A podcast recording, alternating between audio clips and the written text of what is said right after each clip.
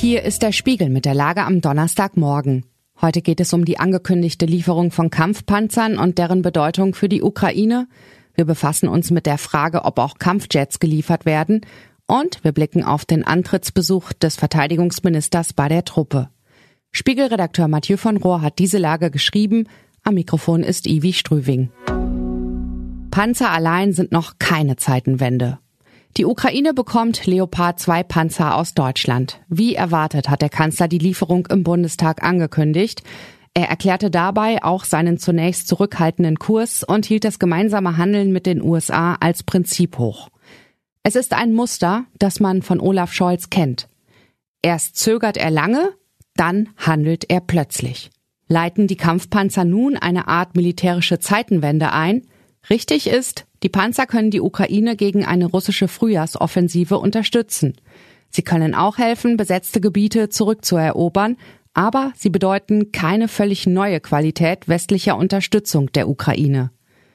Deutschland wird durch die Lieferung von Kampfpanzern juristisch genauso wenig zur Kriegspartei wie durch die Lieferung von Schützenpanzern, Panzerhaubitzen oder von Bundeswehrhelmen. Völkerrechtlich ist das eindeutig.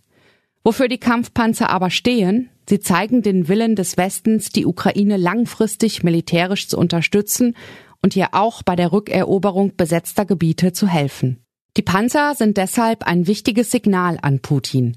Die Unterstützung der Ukraine lässt nicht nach. Der Westen will einen militärischen Sieg Russlands nicht zulassen. Dieses Signal kann auf lange Sicht friedensstiftend wirken, es ist das wirkungsvollste Mittel, das der Westen hat, um Russland perspektivisch an den Verhandlungstisch zu zwingen. Niemand will Kampfjets liefern. Wird die nun beschlossene Unterstützung der Ukraine militärisch ausreichen? Kaum ist die Panzerlieferung angekündigt, wird bereits über einen möglichen nächsten Schritt diskutiert. Es geht um die Frage, ob der Ukraine auch Kampfjets zur Verfügung gestellt werden müssten. Die Rufe aus Kiew danach sind zuletzt lauter geworden. Im Moment allerdings schließen sowohl die USA als auch Deutschland eine solche Lieferung kategorisch aus. Das Weiße Haus lehnte schon in der Vergangenheit ab, der Ukraine amerikanische F-16 zu überlassen, aus Sorge, dass damit russisches Territorium angegriffen werden könnte. Scholz stellte am Mittwoch im Bundestag klar, Zitat, dass es nicht um Kampfflugzeuge geht. Und anders als in der Panzerdebatte widerspricht dem Kanzler aus der Ampelkoalition in dieser Frage bisher niemand. Pistorius besucht die Truppe.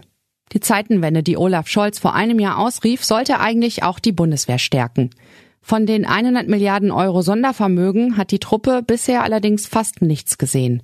Stattdessen sind viele ihrer funktionsfähigen Waffen nun in der Ukraine im Einsatz. Manch einer spricht bereits davon, dass die Bundeswehr eher die zwei- bis dreifache Summe braucht, um einsatzfähig zu werden.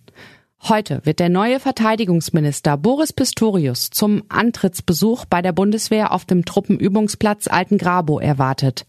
Dort will er Einblicke in die Schieß- und Gefechtsausbildung erhalten und Gespräche mit den Soldatinnen und Soldaten führen. Pistorius hat damit erstmals die Gelegenheit, die Stimmung unter den Soldatinnen und Soldaten zu erfühlen. Die ist derzeit nämlich auf dem Tiefpunkt. Was sonst wichtig ist. Donald Trump darf zu Facebook und Instagram zurückkehren. Die vor zwei Jahren verhängte Sperre der Konten des Ex-Präsidenten werde bald aufgehoben, kündigte der Mutterkonzern Meta an. Tesla meldet für das vergangene Jahr einen Rekordgewinn von rund 11,5 Milliarden Euro. 2023 will der Autokonzern von Elon Musk 1,8 Millionen Elektroautos ausliefern.